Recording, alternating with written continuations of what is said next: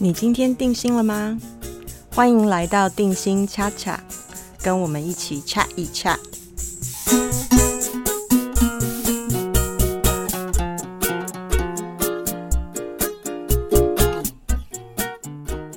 大家好，我是方定心，我是一名个人心理顾问，也是英国认证的心理治疗师。如果你对我们的节目有兴趣的话，请到脸书搜寻方定心，或者是。到我们的网站 cardiology.com，k a r d i a c o l l e g e 点 com，上面我们的部落格以及这些音频的所有原始资讯，所以你可以在那边点选收听。那今天影星恰恰呢，很高兴又可以邀请到另外一位重量级的特别来宾，是我心里面的偶像哈。那我们今天要邀请到的就是木清华大学中文系的助理教授罗世龙。老师小龙老师，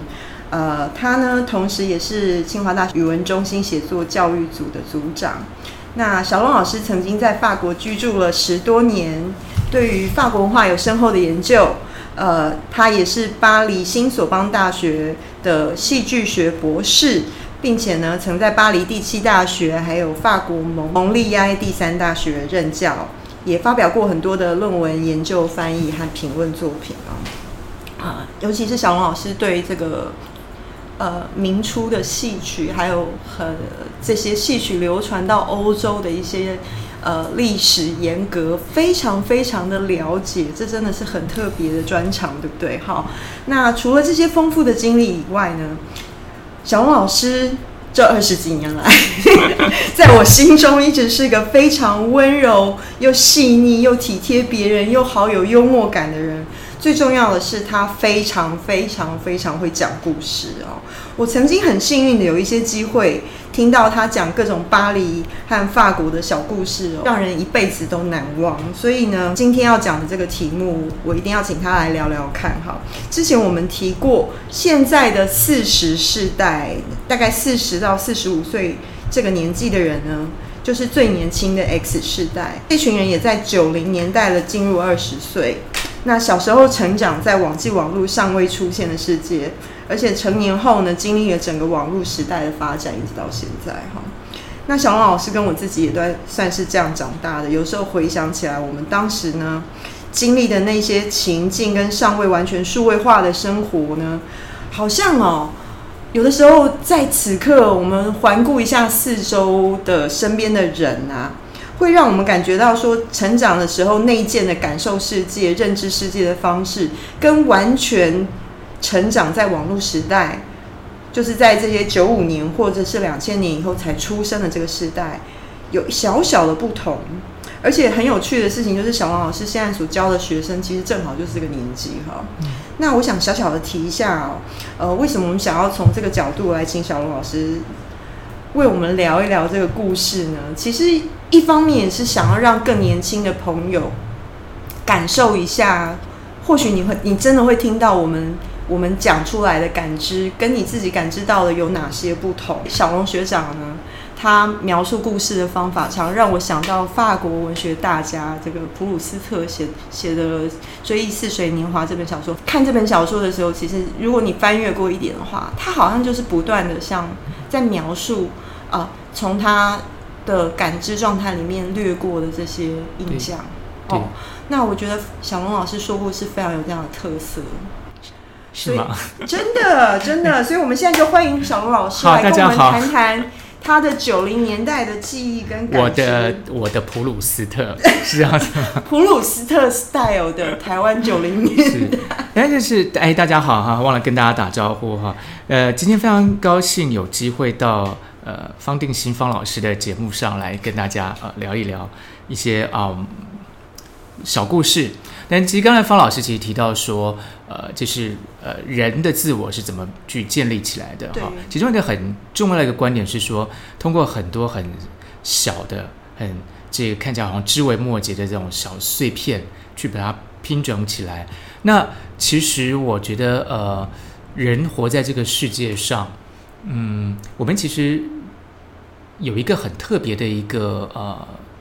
资产，就是回忆回忆这件事情。一般的动物会不会回忆这个，我不知道，因为我没有研究过动物。可是呢，我觉得我们在做很多事情的时候，其实会一直呼应到过去的一些经验也好，其实经验也是一种回忆啊。那通过自己回想过去的很多事情，一直不断的重新去界定自己现在此时此刻是一个什么样的状态。或是一个什么样的一个人哈？我觉得这个其实对每个人来讲其实蛮重要。为什么很好像说，呃，有时候我们说你过去一些结解不开的时候，其实你很难再继续继续往前推。其实这个是一个很重要的一件事情哈。那呃，既然刚才呃方老师说到说，我刚就是回呃从法国回台湾哈，就我觉得法国跟呃法国人的这个人跟人之间的距离。跟台湾，我们人跟人之间距离其实很大不一样。就是最近大家在讲，因为这些疫情的关系，前阵子新闻都在讲说，哎，法国人好像不太喜欢戴口罩，对，所以说那个呃情况就比较不能控制这样子。我记得有一年我回台湾的时候，大概那时候我还住在法国，有年夏天回台湾，然后呢，呃，就跟一个呃我的同学，其实就是你的学姐，然后我们对，我们就相约去，呃，也呃好像是去故宫或是阳明山什么地方这样子。那我们就要去坐公车，对。那呃，然后就约在某个捷运站这样子，要去转一个公车，对。然后呢，那我们这边很久没见面，因为因为那个呃，那个你的学姐她也在法国待过这样子，所以我们见面很高兴，我们就开始就互吻脸颊，是。然后呢，你知道在台湾呢，不是所有人都可以接受这件事情，对对对。然后那天可能是礼拜天早上，就比较多比较年长的。出来踏青的的朋友们在等公车，看到我们这样子做，就有点吓一跳。那我们两个人吻的吻的很高兴，因为 因为觉得，因为我回台湾就是呃，已经可能好多天都没有，就是见到人都不可能这样子打招呼。那他可能回台湾更久，就 更没有机会。这是一个法国的回忆，对对对，人跟人之间的关系，对啊，对，嗯，对。然后其实呃，我刚才想到的一个，嗯，怎么说呢？就是因为今天我们要谈，就是我们我们一开始认识是因为呃，一九九零年代在大学里头，对，里头的那个啊，就因为念了同一个科系嘛，然后一些呃，好像因为有这个戏剧制作的关系，是对。其实戏剧制作也就是一个不断在嗯。测量人跟人之间关系的一个很重要的一个呃活动吧。对，因为你你必须知道说你自己是个什么样的人，然后你的一起演戏的朋友同学是什么样的情况。那我们其实，在演戏的时候，其实以前老师都会教我们一个方法，就是说，尤其写演比较写实的那种戏的时候，就要去帮那个角色写个自传。对，可是想想我，你想我们那时候才十几二十岁，我怎么写得出什么自传呢？对不对？然后可能要去演个四十几岁的人，就是像我现在这种状态的人。你在想说，你现在就是要现在去叫一个大学生想象我现在在讲，我他怎么想象出来这个 这个阿贝 在想什么呢？对不对哈？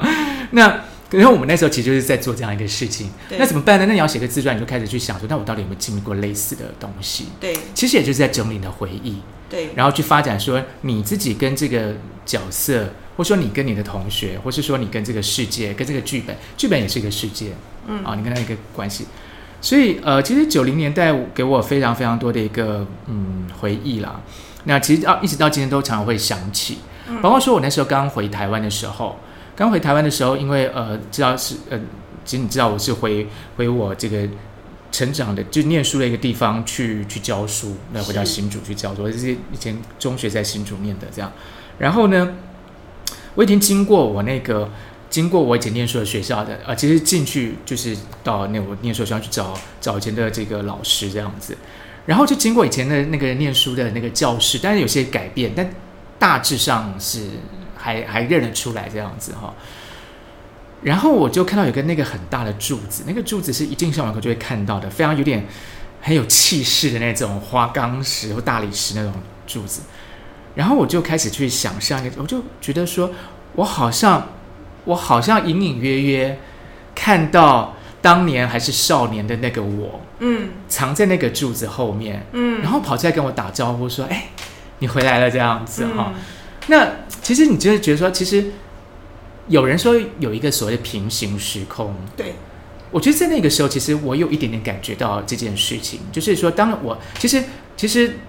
其实一方面，其实只是因为我很久没有到那个环境里，所以其实我对他的认识。绝对是我记忆中的那个那个学校，嗯，即便我看到是现在的学生，那些高中生，可是我我想到的一定是我以前的同学，或是我以前在干嘛干嘛。然后在那个 moment，那个记忆就跑出来，我可能以前在那个地方干干过什么事情这样子。然后那个时那记忆里的那个我，跟现在这个我，在某个时候有点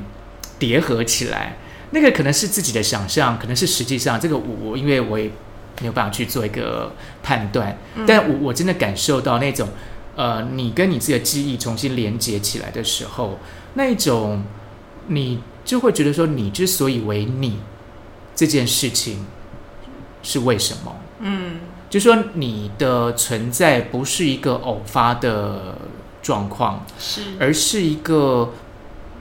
很多怎么说，星星点点缀连起来的一个结果。对。比如说过去跟现在的交错，如果没有经过那些事情，现在这些那些事情又不会变成回忆。可是，在那个时间点上，又是一个此刻跟当下，是好像过去的此刻跟当下，跟现在的此刻跟当下，又不断的在产生跟对对话。是是，其实就是有一种呃呃，就法文有一种讲法，就是说那个。就是呃，最后就是画成一个圈了，发文那个谚语，这样就是事情最后就画成一个圈就了结这样。所以就说，其实他那个连接会让我有一个感觉是说，其实九零年代的时候，就呃，我必须说，我就是小时候，呃，因为九零年代就是我就我刚上高中的时候，就非常好玩。今天我们讲九零年代，一九九零年就是我进高中那一年，是。然后一九九三年我进大学，是。然后呢，这个呃，我小时候这个我。爸爸妈妈带我到清华大学，嗯，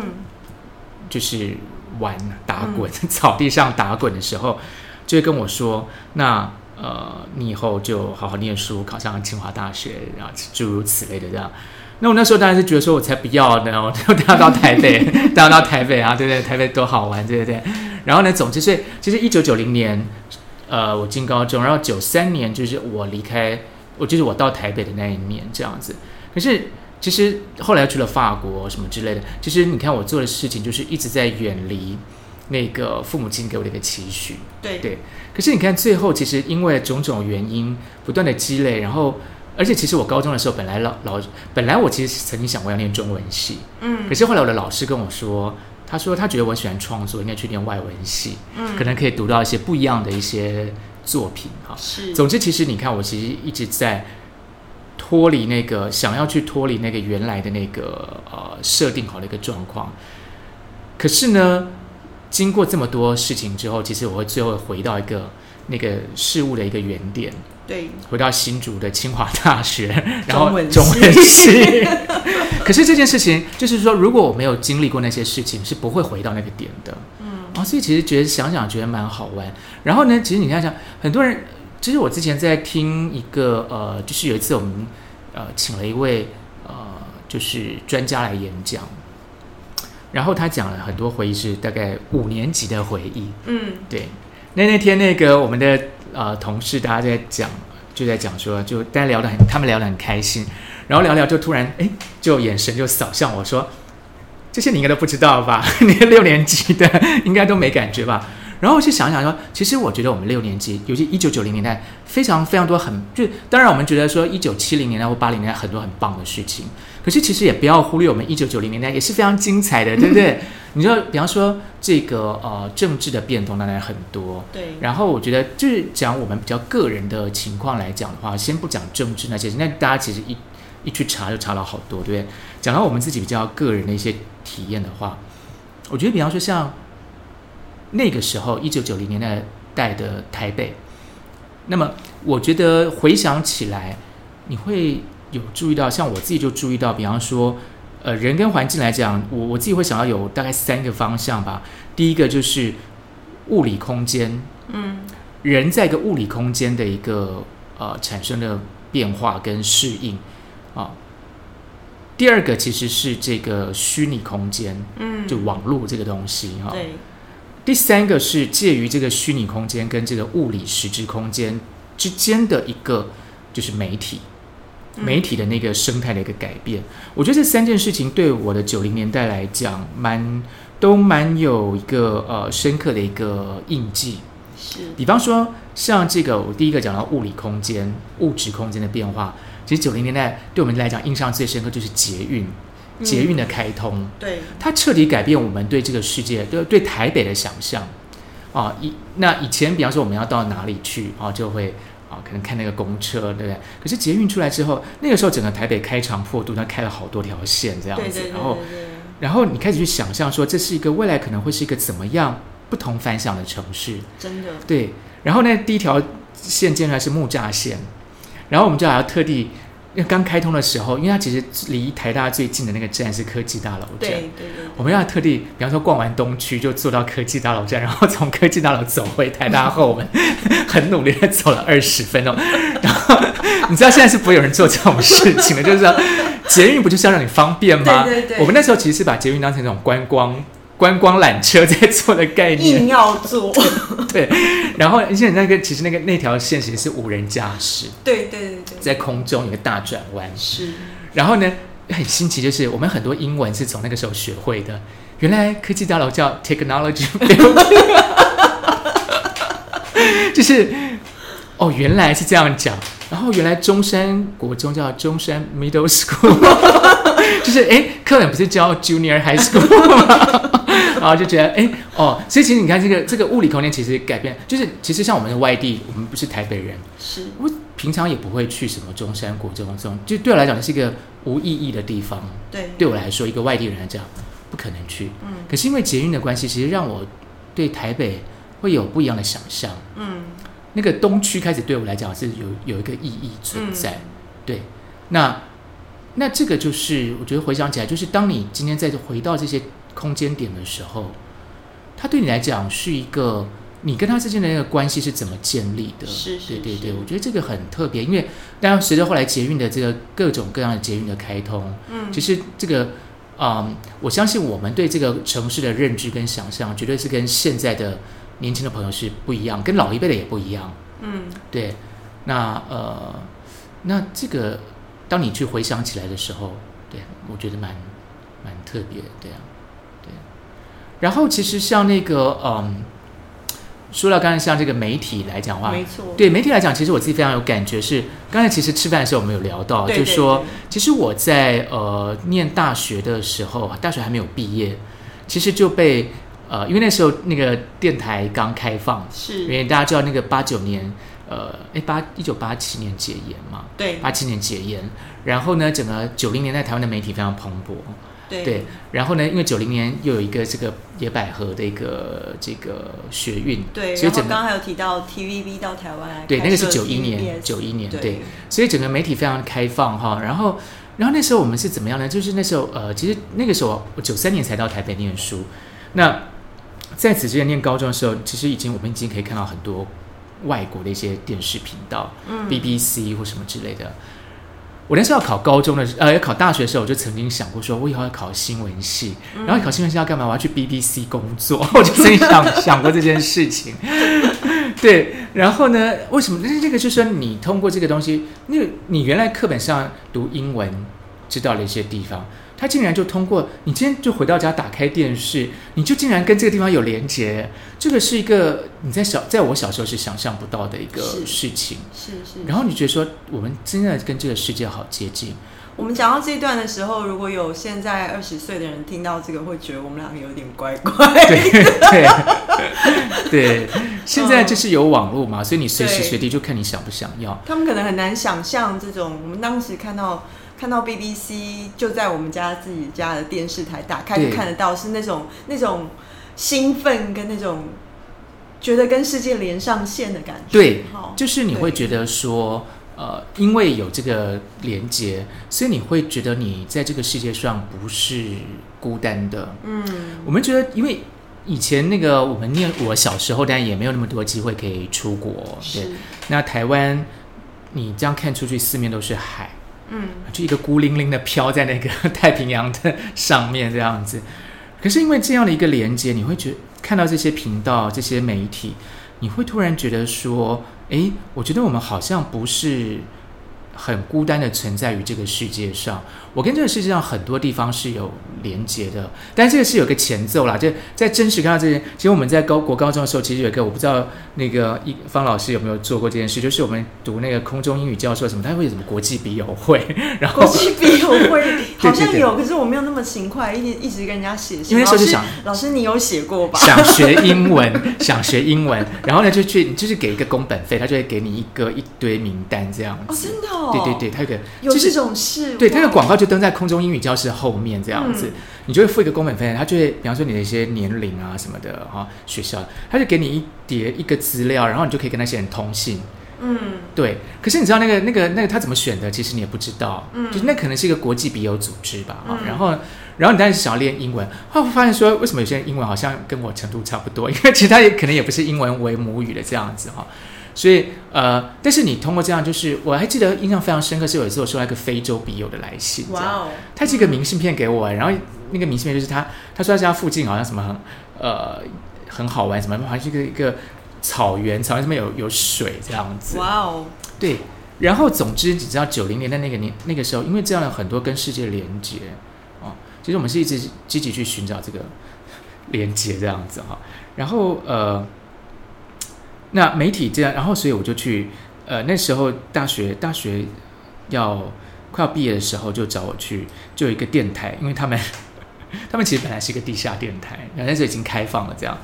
那它是一个比较议题性的取向的电台，嗯，可是你知道，其实议题这种东西，其实你很难二十四小时都在那边讲那个议题，对，大家会累大家会累，所以它其实也需要穿插一些那个节目。是，所以呢，那刚好就有一些啊，其实九零年代也是性别运动非常蓬勃发展的一个年代。刚刚好看，刚开始风起云涌的一个年代。对其实我记得我插播一小点，就是我自己的回忆，就是我我一上大学大一的时候就被我的高中同学拉呃去参加他妹妹的什么钢琴。高中的什么钢琴发表会，然后就请我们高中同学都去听，然后他就在跑座位旁边随口问我说：“哦，对，那个明天女研社有一个要女生在女生宿舍一起看 A 片，对对对对对。然后那个女性主义的老师会做一个讲解，你要不要来？因为他刚好去了女研室，然后我就去了。然后那件事在当时闹得非常非常的大，就是你就看着 TVBS 的新闻车开到对看到校园里来，然后然后记者从车窗摇下来，然后问我说：“女研社往哪里走？”对然后我说，我就我就很激动的跟那个记者说，这真的只是一个学术研究而已，对你们不要把它报成怎么样怎么样。我好激动，这对你好有正义感啊！然后其实因为我本人真的有去参加，那那个回忆对我来说就是一个在很老旧的女生宿舍大厅，然后所有的女生都洗完澡香喷喷的，所以、所以那个大厅里面弥漫了一种香，这种沐浴乳的跟洗发精的香你。你把它讲的好像维纳斯的诞生那幅画，是真的，是真的。然后我就女生宿觉得女生宿舍就是维纳斯的诞生的场景嘛。对对，就是大家都香喷喷，然后有的头发湿湿的，然后穿着睡衣走下来，然后大家就这样一个人拉一个板凳，坐在门口的一个小小的电视前面，然后然后就老师就开始放放一些 A 片，然后再讲解说这个视角你们要看到说，你看这个是怎么样从男性的视角取景哦，或者是说他这个故事是怎么建构的，为了勾起什么样的欲望，可是他可能不是从女性的角度出发，大概也就只是这样而已。那这种事情可能在现在这个两千二零二零年，如果我们要来谈这样的事的话，也是稀松平常。可是那个时候，因为在台大的女生宿舍有老师带领了一个这样子的解构嗯活活动，嗯。就盛大的上了新是闻。是，其实讲到这，我还想到另外一件很好玩的，就是说，其实讲到其实讲到性别的这个运动这件事情，其实跟台湾的，呃，当然像去呃去年吧，台湾通过这个呃婚姻的这个法案，呃，就是已经合法。同性对对对那其实像这个在九零年代，当然还是一个比较禁忌的一个话题，这样子。那我要讲的不是这个运动本身，我要讲的是说那个有一个非常经典的电影叫《霸王别姬》，嗯它其实就是九三年吧，那个那个九二九三年那个时候拍出来的电影。然后那个时候，因为其实我才刚上大一，嗯大一呢，然后就是呃，因为他得了一个非常大的一个国际影展的奖，然后题材又很特别，所以呢，我们就就会在台湾的媒体就会知道这个电影。可是你怎么有机会看呢？那时候你要看到中国大陆电影是没有那么容易的，因为有些限额或是之类的这样子。然后呢，那个时候我就想，呃，那个时候就有一个社团叫电影社，嗯，电影社呢，他们因为要，因为那个时候社团，因为现在大家可能比较没有参加社团，可是，在以前我们念书的时候，你要认识人，就是除了你的同学之外，就是要去参加社团，认识一些同好这样子。那那个时候电影社它就有一个招生，然后它的招生就是说，就标榜着就在学校里，因为那个时候都要你要广告就要贴，你要宣传就要去那个贴海报对对贴好用钉枪去掉掉掉这样子哦，贴海报。然后呢，呃，他就就说就很神秘的，他们那个广告贴不敢贴太大，贴小小的这样贴在宿舍或什么地方，就说他们有《霸王别姬》的录影带。在招生的时候就会放这样子，所以你想看《霸王别姬》吗？好，那你就来电影社的招生晚会这样子。那怎么办？我就想说怎么办？我好想看那个电影哦，这样我就然后就只要循线，因为他不是在学校里放，因为学校好像没有地方很。神秘的去到一对，我就循线，但好像是他某某个社员在那边租的房子，社长的在那边租的房子，这样在建国南路上这样子，我就循线 找到那个地方去。而且呢，我们那种外县市的小孩就没有在那边租过房子，然后就觉得很恐怖啊。然后因为因为呃你知道，因为我们在外县市，这样很多时候住的房子是独栋透天的，对然后到了台北，那个房子还要什么按一个门铃，然后走 走下一个公公寓。那台北很多公寓这样小小窄窄，就很可怕，就是好紧张哦，好像做什么坏事这样，要偷偷摸去看一个大陆的电影这样子。然后去的时候就很神秘，这样用这个 VHS 啊，插播一下 VHS 就是以前一种录影带放电影的东西，现在很多朋友 应该不知道那是什么东西哈、对，不知道的话去看那个看看《想见你》吧，可能里面会有会有这样啊。然后呢，就放进去就看那个，然后我们就像这样，其实那个电影集蛮长，大概快三个小时吧。去金会想想看到觉得好感动，看到心情非常非常沉重。嗯，然后里面既然处理到，其实我觉得其实当然不只是这个呃性别的这个议题，而且其实整个它里面有一句话叫做“人必须要自个儿成全自个儿”，嗯，那个是师傅对那个小徒弟讲的。是对，那其实这句话我到后来都一直很印象非常非常深刻，就是说，呃，其实你看那个电影，其实你会觉得说，对，其实人在这个世世界上好像还蛮多，就到头来，其实你要很能够面对你自己啦。嗯，对，如果你不能去面对你自己的话，其实你没有办法去面对这个世界。对对，你要你要把自己处理好，才能去面对的。其实，那反过来，你如果跟这个世界没有处理好，其实你也很难处理你自己跟你自己的关系。我觉得这是有点互相这样。好，总之就是该回到刚才这有点扯远，就性别这件事。所以我那时候去电台，就是后来我念大大四的时候去电台，其实就是因为他们那个电台因为有需需要填满节目，对，然后呢，就有一个呃，好像性别方面的一个工作室，什么就做了一个节目，就去那个电台。对。因为这个节目这种节目也不可能到一个太主流的电台去播，那就这样去那个电台就放，就在罗斯福路上这样。是，然后呢，嗯、他们有一次就请了外国的来宾这样子什么之类的，然后就说想要，因为想说我是外文系，就要那你知道就说呃，请来宾来，但是你不能主持人自己翻译，这是很奇怪的事情。你一定要有一个感觉很专业的人来翻译这样子。一定要有个口译员，对对，口译员，其实我我怎么知道什么是口译呢？我根本不懂，对不对？然后就是，可是人家说，好吧，那呃，但是你不能丢我们台大外文系的脸，对不对？不会也要说会，对不对？就去，好，这是使我的个性啊。我觉得说，呃，反正兵来将挡，水来土掩嘛。是那我觉得其实我后来到国外也是这样，反正就是你就去试试看。那所以就有这个机会就认识，其实有在那个电台里认识了几个工作人员，我到后来都还到现在都还有联络，有一两个嗯我都还有联络这样子。然后呃，那蛮好玩的，所以就是就是说这个媒体也是，包括说我们跟自己的一个，其实那个通过媒体你认识到，就是说原来这个世界上有这么一群人，嗯他们为了某些你可能，我刚才说过那是一个比较政治方面的一个电台，嗯然后但是你知道政就是他可能比较有议题性的人，他其实他可能对政治有兴趣，但他不见得是对性别有兴趣的人。对可是他们因为某些原因就被放在同一个频道，而他们其实会遇到这样子。那我跟这两个可能都没有什么关联，我只是因为口译员，我只是因为背负着台大外文系的这个 这个呃招牌，所以我就跟他们。可是因为这样子有没像这种事情，其实在以前可能是不会发生的。嗯，因为你看这个这个组合完全是因为媒体爆炸，然后然后因为你的节目填不满，所以你把这些人把它放在一起，嗯，然后就说其实他的这个媒体的状况改变了我跟这个世界的一些关系，是。对，这个就是你看，除了捷运之外，我刚才讲的物理空间之外，对。媒体的这个空间其实改变了我。我跟这个世界以及我对我自己的认识，就原来，然后我对我自己的认识就是就是我其实我现在在教翻译，就是原来我也可以做做翻译嘛，就是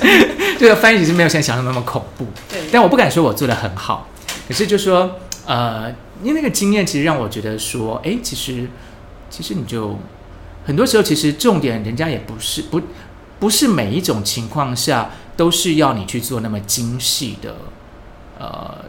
翻译，但有时候是，但有时候其实有时候翻译的一个角色在于说，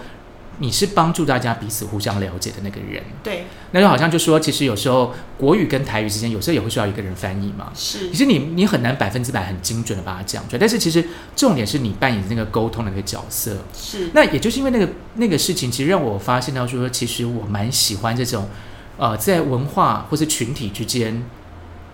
有点搭一个桥的这个，嗯，这个这个事情，所以我后来去，我后来自己论文做一个比较跨文化的东西。然后我记得刚刚才那个呃方老师讲说，我去讲一个民初的戏曲到国外这个。大家如果对这个节目有兴趣呢，待会我们可以给个连接，这是有台的一个节目，我自己觉得那那个节目不错，这样子，我们可以把连接给大家，请洽我索取这样子。对对对，我可以把它，我会把它放在这个，待会请那个罗老师给我，然后我把它放在这一集的那个部落格跟这个资讯里面，我们待会对同学可以自己不，同学跟听众们都可以循线找到罗老师的另一个节目。对，所以我觉得就是说，像这个。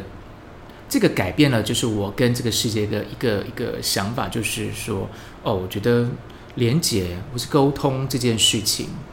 我觉得我只有在不断的跟人家沟通的过程当中，我会更加看到我自己。嗯，对，嗯，但是这是每个人个性不一样，有些人可能是比较喜欢是呃自己去思考一些事情，可是其实，尤其我到了法国之后，法国人非常非常喜欢聊天。你知道法国人有些人跟我我的老师跟我开玩笑说，呃，我一个朋友就跟我开玩笑，他说，你知道法国人其实只需要一个器官就够了，就是嘴巴。为什么呢？吃美食嘛，叽里呱啦一直聊天嘛，还有亲来亲去嘛。就是法国人其他的器官都是就是废的，就只有嘴巴是最有用的这样子。我方面来讲是有点道理。是。然后我那时候去法国念书的时候，我的老我的一个老师。他就跟我说：“他说你去法国念书，那你不要每天都把自己关在家里或是图书馆里，你要常常出去认识法国朋友，去聊天。”我说：“为什么？老师为什么？”哈，他说：“法国的很多哲学或是学问，就是在咖啡馆里聊出来的，所以你一定要常常去找人聊天。”嗯，对。那我后来其实还蛮认真去找法国人聊天，这样子顺便练法文哈。那我觉得真的就是，我觉得我的个性可能就是通过这样不断的呃对话，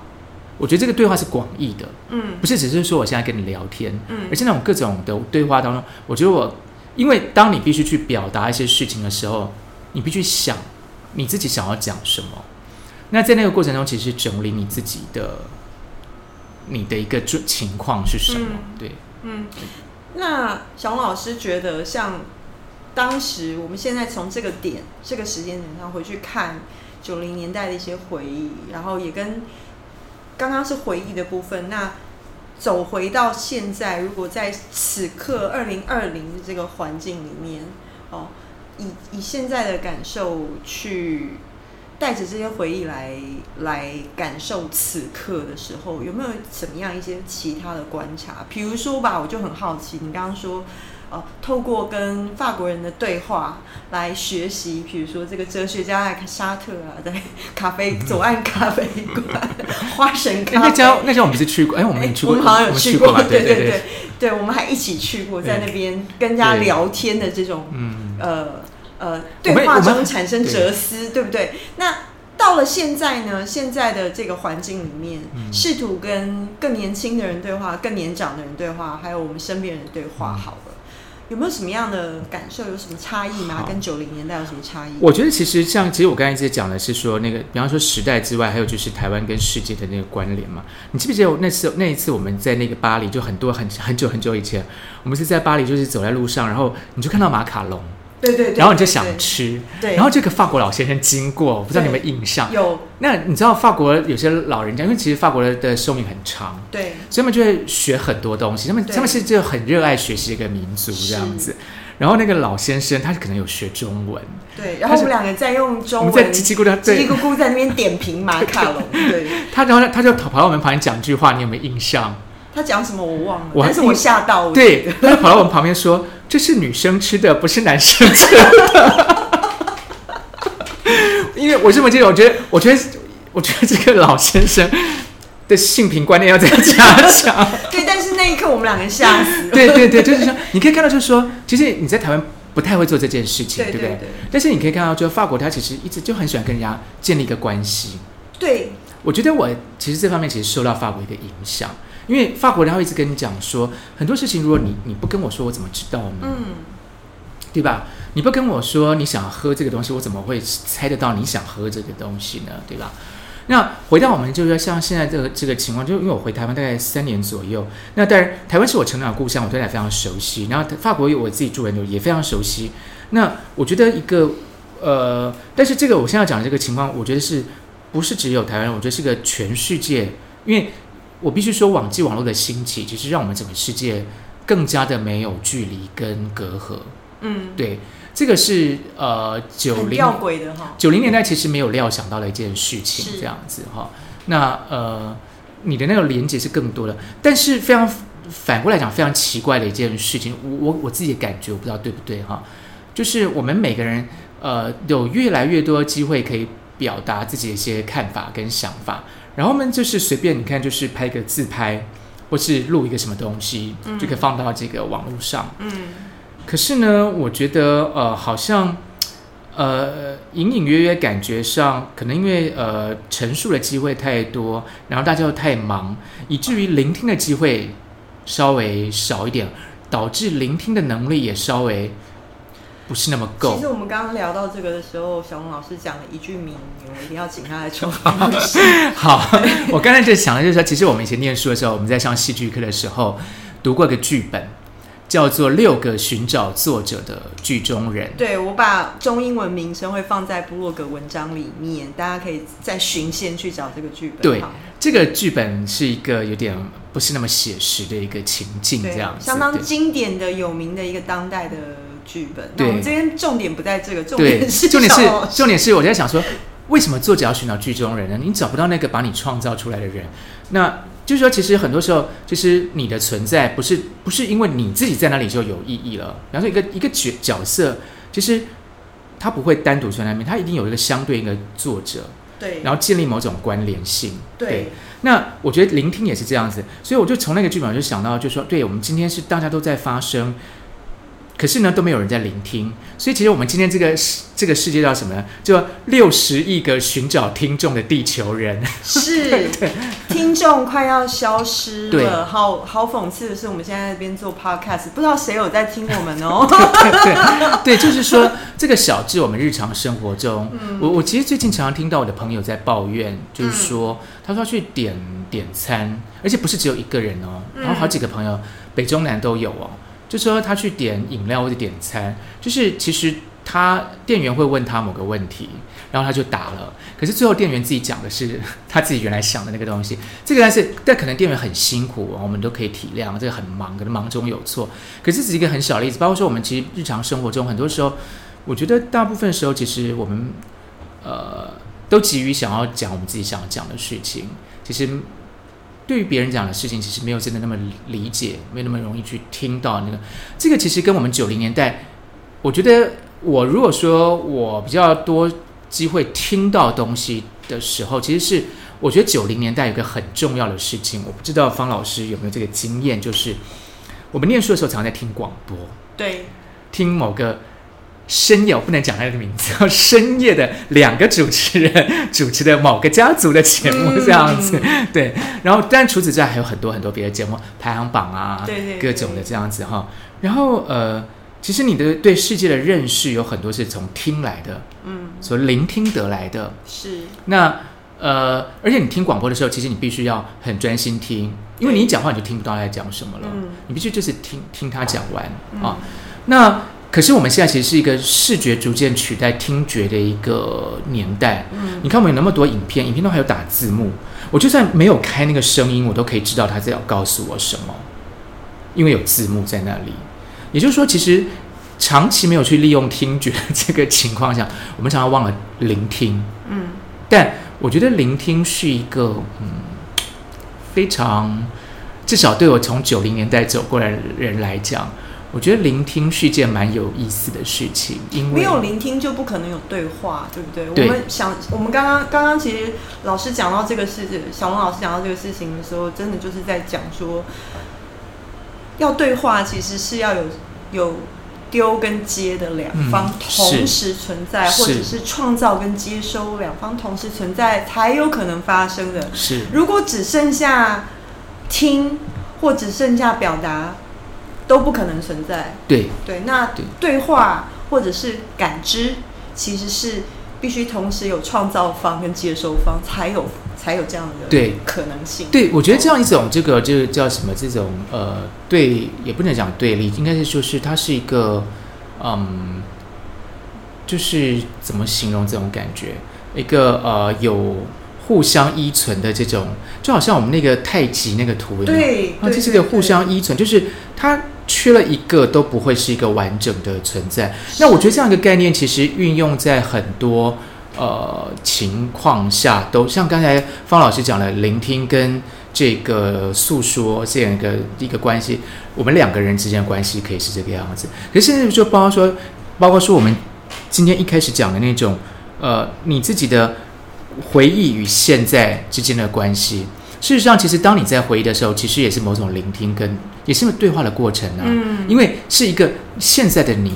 跟曾经的另外一个平行时空的你，你们之间的某种对望、对话、互相理解。如果说你想，就是如果有其中一方是打死不想听对方在讲什么的时候，你这个事情做不下。比方说，普鲁斯特在吃那个蛋糕，沾了那个红茶。想起很多过去的事情。嗯，你想想，如果此时此刻的普鲁斯特是把耳朵闭上，他其实不会听到过去在召唤他。嗯，或是说，如果过去的那个他其实把他的这个声音把它关起来的话，其实你也听不到。嗯，也就是说，其实这种聆听跟诉说这种二元的这种互相依存的关系，其实不只是我们。个人对于世界、对于周遭，其实也存在我们个人的自己的现在跟过去之中。嗯嗯嗯，真的真的真的。最后，我想要再请小老师简单的聊一下，就说像我们刚刚谈到的这种对话，可能是我们想到，比如说九零年代开始的什么《爱在黎明破晓时》三部曲之类的这种，在讲，我记得里面有讲一句话，你就讲说，如果他觉得他觉得如果有神的话。神就存在你跟我之间的这个空间，哈，那这种东西现在好像已经有点不见了。同学可能或是听众们可能不知道我在讲什么，但我想他的意思就是说，在你跟我互相互动的时候的中间这个不可名状的空间里。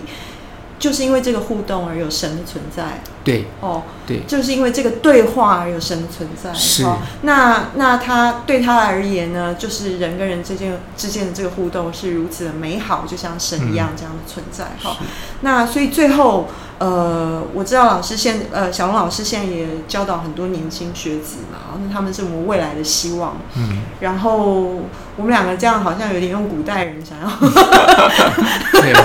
跟跟现代人这样讲古，然后这样劝世一样，但不是这个意思啦，是说从我们因为我们的成长经历不同而建构了不同的感觉世界的方法。我们今天其其实今天有一点点在讲这样的主题，就是说，哎呀，老人的确习惯不同，表面上看起来。是这样，可是对我们两个成长于九零年代人来，会说会有点感叹，会说，哎，其实那个时候有一些东西不错，哎，只是因为你你习惯了看这么多荧幕，然后有网络，所以你不知道哦。那我们也试着来分享一下，对，那那所以所以最后想问问看，小老师有没有一些呃，从这个我们刚刚讲的这种对话啦，跟环境的关系里面，我们可以借鉴给现在的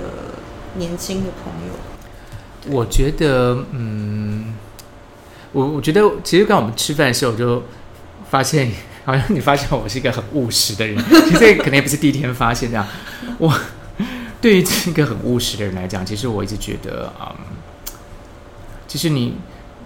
让你的每一天都过得很脚踏实地，嗯，我觉得这个就是会会是非常好的一件事情。对，嗯，要怎么说呢？因为我要为因为今天要来录音，所以我昨天晚上就在回想很多九零年代的事情。嗯，那其实最近这段时间，其实九零年代蛮常被拿来提出来的。那呃，尤其是比较后半段的九零年代，整个对其实发生台湾发生蛮就整个世界发动荡蛮多的。对，所以其实昨天晚上我一直在听一首歌，是你猜是哪首歌？梦醒时分吗没有，昨天晚上我一直在听伍佰的《Last Dance》，但是我不敢戴着耳机听，这样子哈。好，其实那个时候，这个这个《Last Dance》，大家反正大家一定知道我在讲什么的。《Last Dance》这首歌前阵子很红的时候，对对对对很前阵子很红的时候，我其实其实一直蛮想回到一九九零年代，因为我嗯觉得那个对我来讲是一个人生在成长中，我觉得可能不见得是因为它是九零年代而让我想回去，而是因为那是我的人生成长中很美好的一段经历，所以让我很想回去看一看。那呃，我要说的是说，那当我在我是在想这件事的时候，其实我就一直在听这个歌。然后有一天，我觉得很好奇，我就在想说，因为其实九八年其实我年纪也比较大了，因为大学毕业了这样子，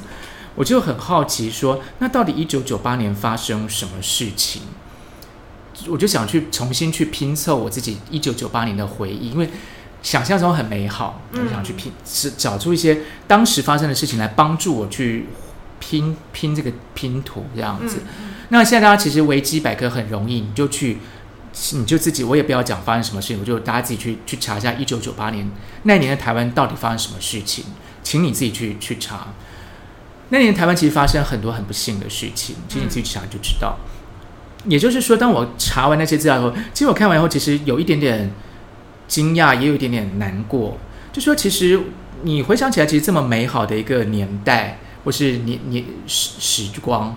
其实也许在当下并不见得是真的那么美好。对它可能其实有很多痛苦跟呃不开心的事情。是可是因为你很认真而努力的去过那个每一天，但等到回过头来再看的时候，其实怎么说呢？就是泪水总会风干。对是，那其实呃，过去的那些不愉快也好，难过也好，不管是你个人的，或是我们集体的某些事情，哈、它其实会成为我们更有勇气去面对未来，